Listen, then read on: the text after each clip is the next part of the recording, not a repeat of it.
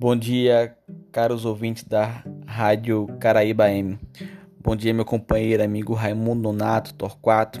Na oportunidade, gostaria de saudar todos os servidores municipais de Seu do Bonfim e da região do Piemonte Norte da Picuru que estão sintonizados na Rádio Caraíba no programa A Voz do Servidor.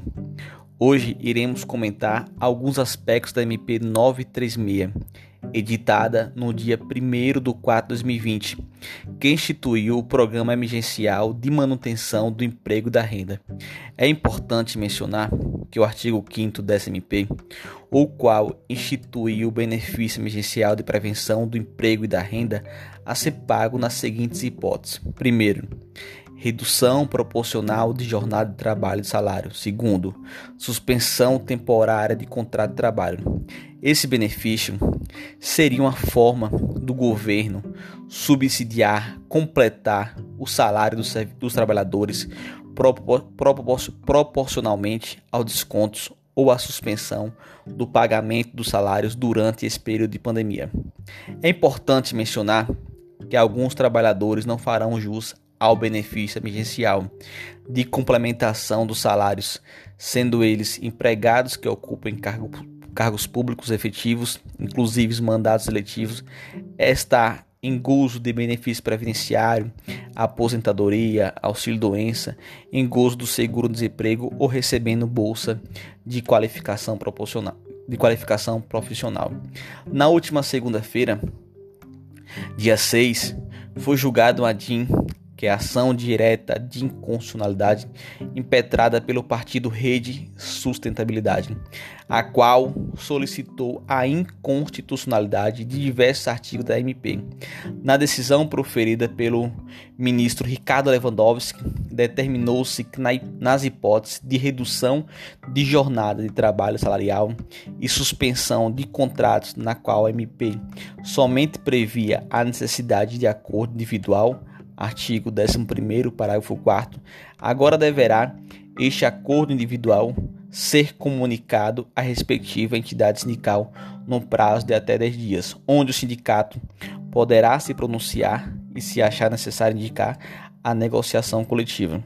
A decisão, é importante mencionar, teve amparo no artigo 7, inciso 6, que diz o seguinte: são direitos dos trabalhadores urbanos e rurais, além de outros que visem a melhoria de sua condição social, a irredutibilidade do salário, salvo o disposto em convenção ou acordo coletivo. Por isso, os acordos individuais sem a participação das entidades sindicais, mesmo em tempo de crise como a que estamos vivendo, é inconstitucional, pois o acolhimento expresso pelo constituinte do princípio da irredutibilidade salarial reafirma o caráter alimentar e a essencialidade do salário. Desta maneira, e sabiamente, o ministro Ricardo Lewandowski assentou que os acordos individuais somente se convalidarão, ou seja, apenas surtirão efeito jurídico plenos após a manifestação dos sindicatos empregados.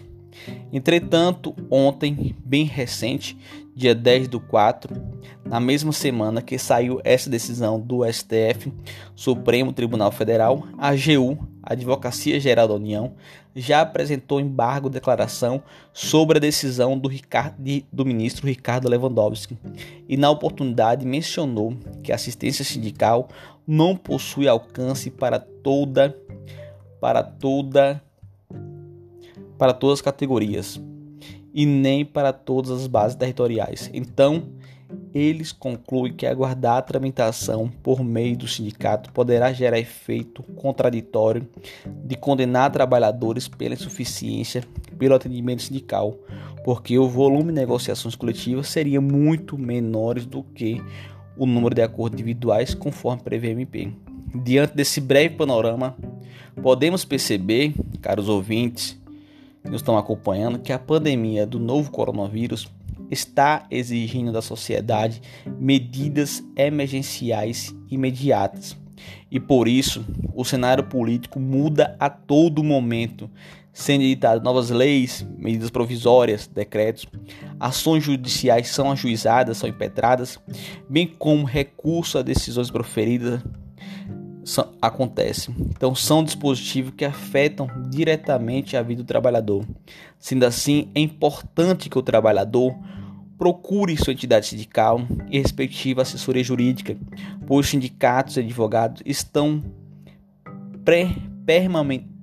permanentemente acompanhando essas decisões e pode dar um amparo necessário nesse momento de tanta inconsistência, onde o fluxo de informações é muito grande e a falta de conhecimento de seus direitos pode acarretar em grandes perdas.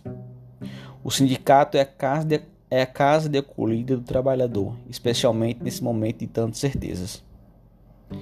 Um forte abraço a todos vocês e um bom dia a todos os ouvintes desse programa tão participativo. Bom dia.